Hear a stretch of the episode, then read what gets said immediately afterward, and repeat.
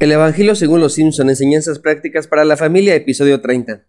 Los personajes que hoy nos corresponden son dos, Kang y Kodos. Son dos hermanos extraterrestres. Usualmente sus apariciones son en los especiales de Noche de Brujas en Los Simpson. Los nombres de los personajes están basados en Star Trek.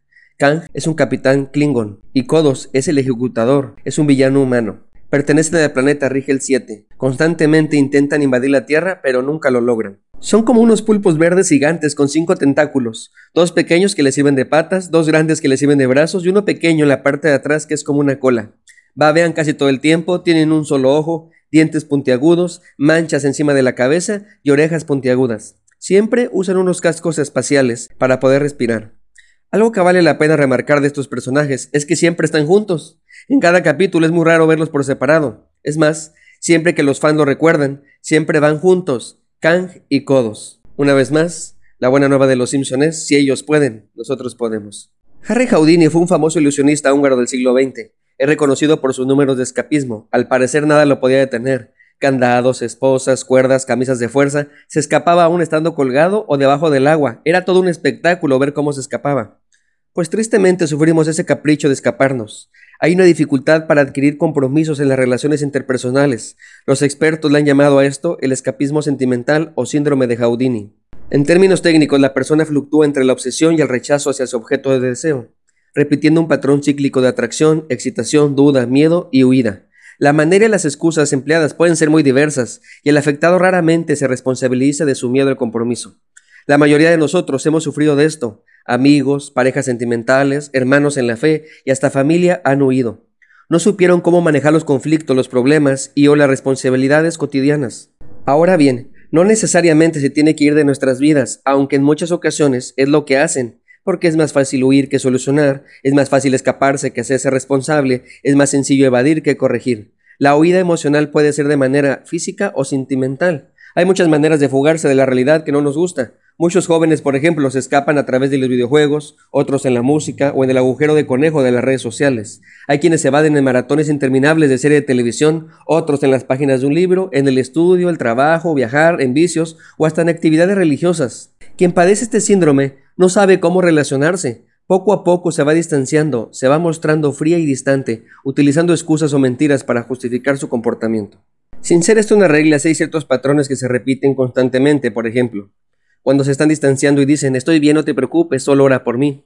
Cuando se escudan detrás de una personalidad, es que soy tímido, soy serio, soy solitario. Cuando empiezan a buscar defectos y a tener conflictos constantes.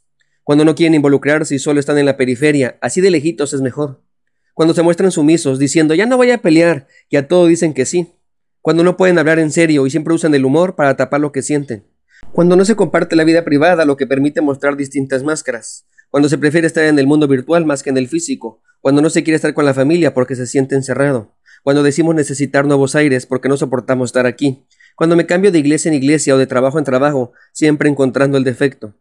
La fuga emocional siempre ha existido, pero con esta hipercomunicación con la que vivimos día con día, se fomenta más estas relaciones superficiales, relaciones a distancia, que si bien no tienen nada de malo, si no tenemos cuidado, nunca generaremos permanencia. Sin duda, en estas circunstancias es mucho más sencillo romper una relación. Por eso nos salimos del grupo de WhatsApp, lo eliminamos de nuestros amigos, lo dejamos de seguir, lo ignoramos, lo dejamos en visto, lo bloqueamos. Nuestra excusa favorita es que hay muchos peces en el mar.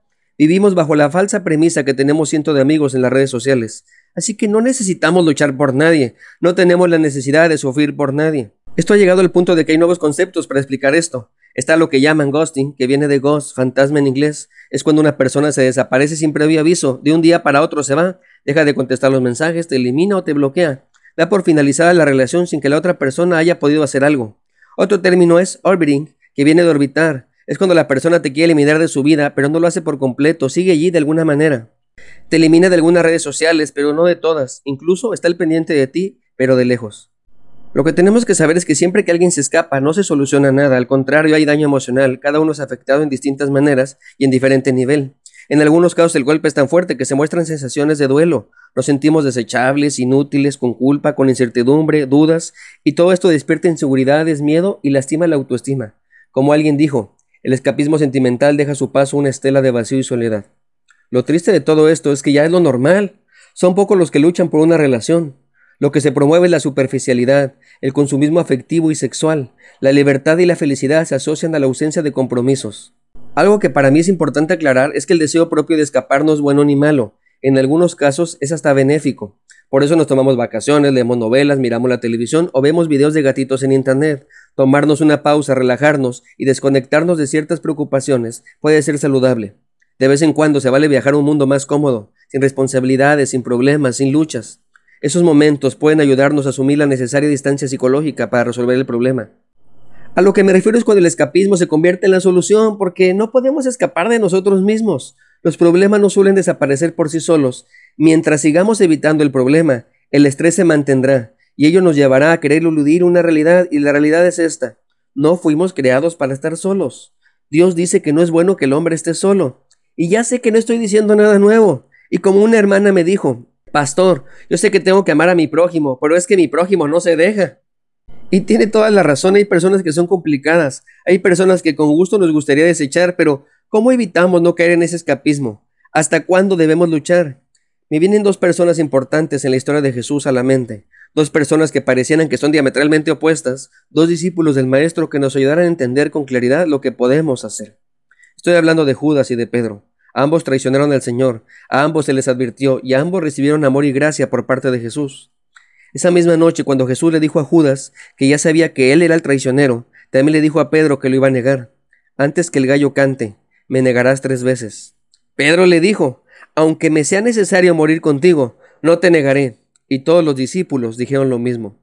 Más adelante regresó Judas, y enseguida se acercó a Jesús y le dijo, Salve, maestro, y le besó.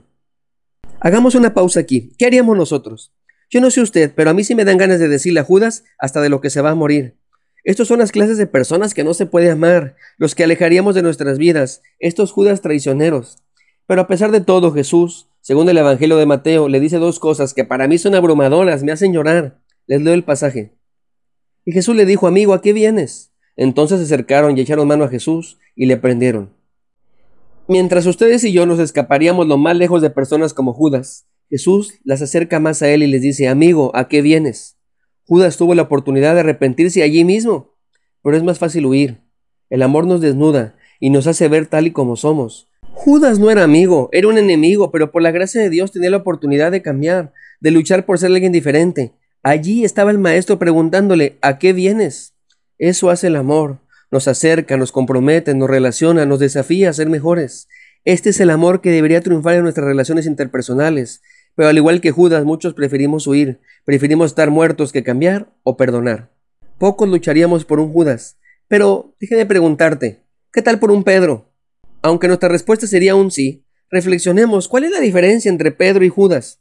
Los dos traicionaron al Maestro. Por lo menos Judas no dijo, no lo haré, no prometió nada.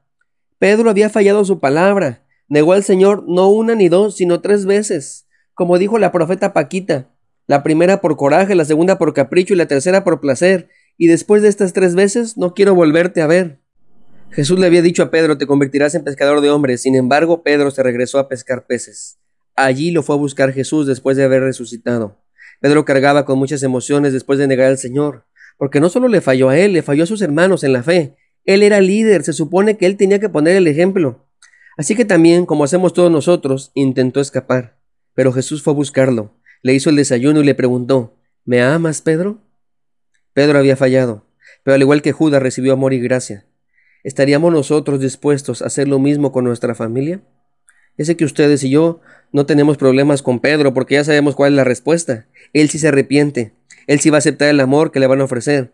Pero eso no lo sabemos en el día a día. ¿Quién aceptará nuestro amor o quién lo va a rechazar? Sin embargo, según yo, no importa. Por eso se llama gracia, porque no lo merecen. Además, Jesús trató a Judas y a Pedro de la misma manera. Por eso nuestra actitud debe de ser la misma para con todos. Una actitud de amor y de gracia, una actitud de lucha y no de escapismo, una actitud de búsqueda y no de evasión, una actitud de responsabilidad y no de fuga. No hagamos ningún acto de magia, no nos escapemos. Amar al prójimo no es responsabilidad de los demás, es nuestra. Dios te bendiga, soy el pastor Alex Cunillén y estaré orando por ti.